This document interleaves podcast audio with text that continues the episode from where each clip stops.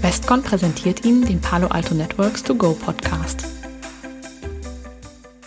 Hallo und herzlich willkommen zu einer neuen Episode Palo Alto Networks To Go.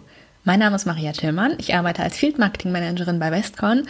Und da wir jetzt schon in der fünften Episode dieser Podcast-Staffel sind, würde ich gerne zuerst einen kleinen Blick zurückwerfen.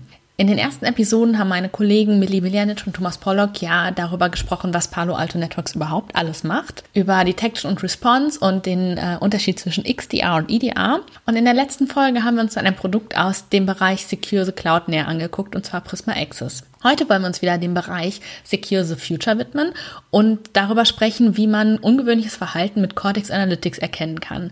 Dazu darf ich Bastian Schwittey von Palo Alto Networks heute begrüßen. Hallo Bastian. Hallo. Bastian, erstmal vielen Dank, dass du dir heute die Zeit nimmst, um uns zu unterstützen. Bevor wir mit dem Thema einsteigen, würde ich dich bitten, einmal kurz zu erzählen, was du bei Palo Alto Networks machst. Sehr gern. Danke, Maria. Ich bin Bastian Schwitter. Ich bin Systems Engineer für Cortex bei Palo Alto Networks und zuständig für die Region Deutschland, Österreich, Schweiz seit nunmehr viereinhalb Jahren. Sehr gut. Cortex XDR besteht ja aus zwei verschiedenen Bereichen. Es gibt den Investigation and Response Bereich und den Analytics Bereich.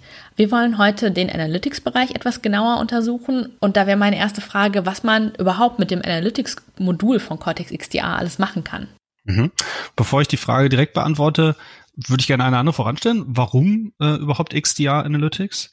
Uns geht es ja darum, in einem typischen Angriffslebenszyklus, den ein Angreifer durchläuft, von der Infiltration, Ausforschung des Netzwerks, Seitwärtsbewegung bis zur letztendlichen vielleicht Datendiebstahl, an jeder möglichen Stelle dort zu intervenieren. Und viele XDR-Technologien und auch Palo Networks äh, Plattformprodukte liefern sehr gute Prävention. Es gibt nun mal aber auch Angriffe und Techniken in jeder dieser Phasen, die besonders schwer zu erkennen sind oder eigentlich nicht zuverlässig zu blocken sind. So Sachen wie Insider-Angriffe, gestohlene Credentials, Passwörter und eine ganze Menge von Tricks und Tools, die Angreifer verwenden können, um sozusagen im Strom mitzuschwimmen und unerkannt zu bleiben. XD Analytics ist die Lösung dafür, indem es einen, man könnte sagen, Big Data Ansatz fährt, um mit Hilfe von Machine Learning verhaltensbasierte Anomalien im Netzwerk festzustellen, die auf einen Angreifer hindeuten. Man nutzt sozusagen aus, dass sich der schon im Netz befindliche Angreifer, selbst wenn er es geschickt anstellt, trotzdem unterschiedlich verhält wie ein normaler User. Er, tut andere Dinge, er setzt andere ähm, Protokolle ein und Tools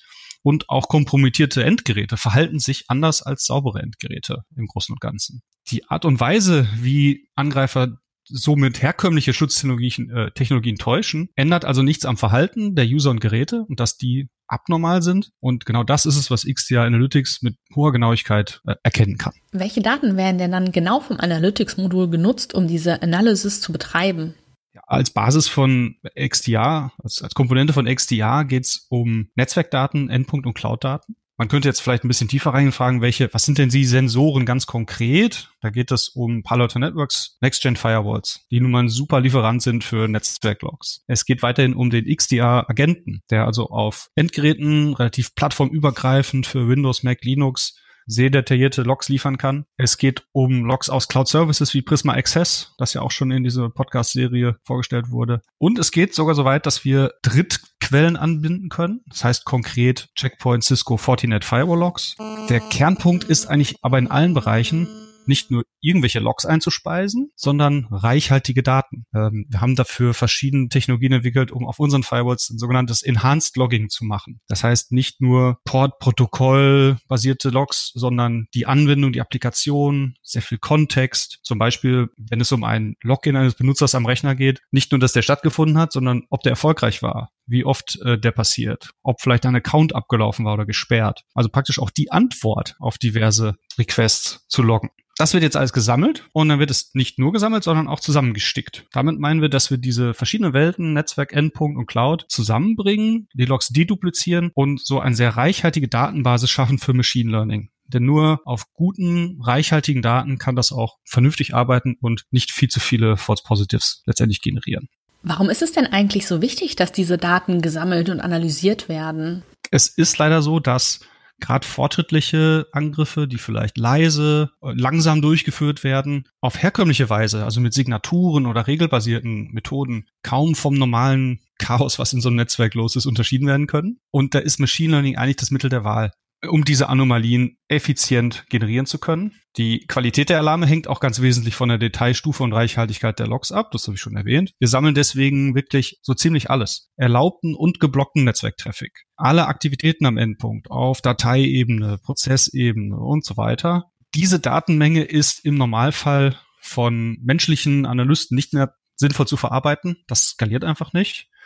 Hm, oder die eingesetzten Systeme, die vielleicht mit Regeln gefüttert werden, die man manuell erstellt hat, produzieren so viele Alarme, dass die Security-Abteilung dann mit dem Output letztendlich überfordert ist. Uns ist also wichtig, diese Logs und diese Daten nicht als Abfallprodukt zu sehen, sondern als ganz wesentlichen Faktor bei der erfolgreichen Erkennung komplexer Angriffe. Und deswegen ist Analytics eins der äh, wesentlichen Standbeine der Erkennung in Cortex XDR. Kannst du uns vielleicht auch ein konkretes Beispiel nennen, wie so ein Angriff durch solche Analysen erkannt werden kann? Sehr gern. Wir können ein Beispiel aus einer realen Teststellung anführen. Das Szenario sieht folgendermaßen aus. Ein IT-Administrator namens Fred, der Name wurde von der Redaktion geändert, wird entlassen und äh, das nicht im Guten, äh, stellt also fest, ähm, okay, ich bin entlassen worden, ich möchte der Firma mit Schaden anrichten. Er stellt fest, dass seine VPN-Zugangsdaten nicht deaktiviert wurden und er könnte sich noch in die Firma einwählen. Er hat dann versucht, ähm, nach dieser VPN-Einwahl sich faktisch seitwärts im Netz weiter zu bewegen, hat das auch erfolgreich durchgeführt und konnte von dieser VPN-Einwahl auf einen nicht gemanagten Testrechner in einem Labor zugreifen über ganz normale äh, Remote-Desktop-Verbindung. Von dort aus wiederum hat er sich einen Tunnel aufgebaut an den Source-Code des Unternehmens, den er dann im letzten Schritt letztlich exfiltriert hat. Also eine klassische, was soll man sagen, klassisch, eine Insider- Attacke im Grunde, die darauf basierte, dass so bestimmte Hintertürchen noch offen waren und der Angreifer das Netzwerk auch gut kannte. Hinterher hat sich herauskristallisiert, dass das Ganze für fast vier Jahre unentdeckt so ablief und halt Source Code exfiltriert wurde. Nachdem wir dort Cortex XDR deployed hatten und eine initiale Lernphase abgeschlossen war, hat es relativ zielgerichtet über diesen Tunnelprozess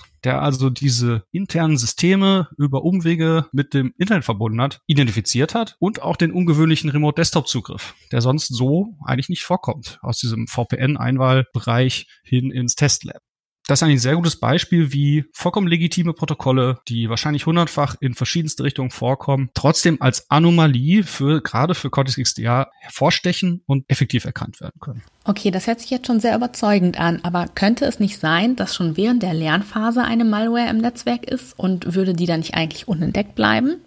Das ist eine sehr gute Frage, doch das Beispiel von vorhin zeigt, dass Analytics schon resistent gegen das Anlernen bösartigen Verhaltens als in Anführungszeichen normal ist. Hier kommt zum Tragen, dass nicht nur jeder Rechner für sich isoliert betrachtet wird und sein Verhalten angelernt wird, sondern dass das Netzwerk im Ganzen gesehen wird. Systeme werden klassifiziert und in verschiedene Typen eingeteilt beispielsweise.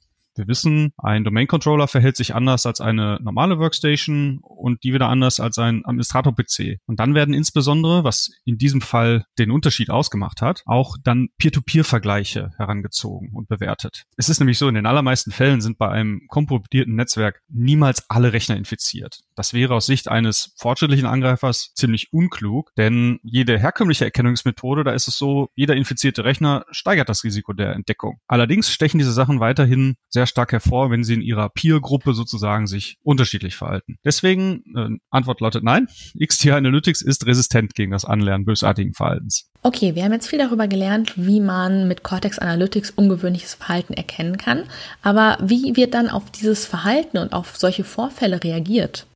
Ja, diese Analytics ist ja ein Teil unserer Erkennung und mit jeder Erkennung, mit dem Alarm steigt man eigentlich in einen Instant Response Prozess ein, könnte man sagen. Das beginnt üblicherweise mit so einer Ersteinschätzung der Lage, feststellen, ob ein echtes Problem vorliegt oder vielleicht ein Fehlalarm, was leider schon, auch wenn es ganz am Anfang steht, eine Phase ist, in der viele Kunden scheitern, weil sie einfach zu viele Alarme von zu vielen Tools ohne richtigen Kontext bearbeiten müssen. Das ist kaum zu schaffen in vielen Fällen. Man müsste das eigentlich schnell hinter sich bringen und die Vorfälle im Detail untersuchen. Und mit im Detail meine ich eine Ursachenanalyse durchführen. Welche User und Hosts sind betroffen? Welche Techniken hat der Angreifer eingesetzt? Was war sein Endziel? Wie hat er sich vielleicht persistent im Netz verankert? Und so weiter. Also also sind einige Schlüsselfragen eigentlich in jeder Untersuchung, die man beantworten möchte. In XDR ist der Investigativprozess praktisch direkt an die Erkennung angeschlossen, was ein schönes Thema wäre für einen anderen Podcast. Und das ist auch schon die perfekte Überleitung für unsere nächste Folge, in der wir dann nämlich das Thema Ursachenforschung mit Cortex Investigation and Response behandeln. Nochmal vielen Dank für deine Unterstützung, Bastian, und ich freue mich schon auf die nächste Episode, in der ich dich dann wieder interviewen darf. Genau. Und damit verabschiede ich mich auch schon von Ihnen, liebe Zuhörerinnen und Zuhörer. Alles Gute und bis zum nächsten Mal. Tschüss, auf Wiederhören. Das war der Podcast Palo Alto Networks to Go, präsentiert von Westcon.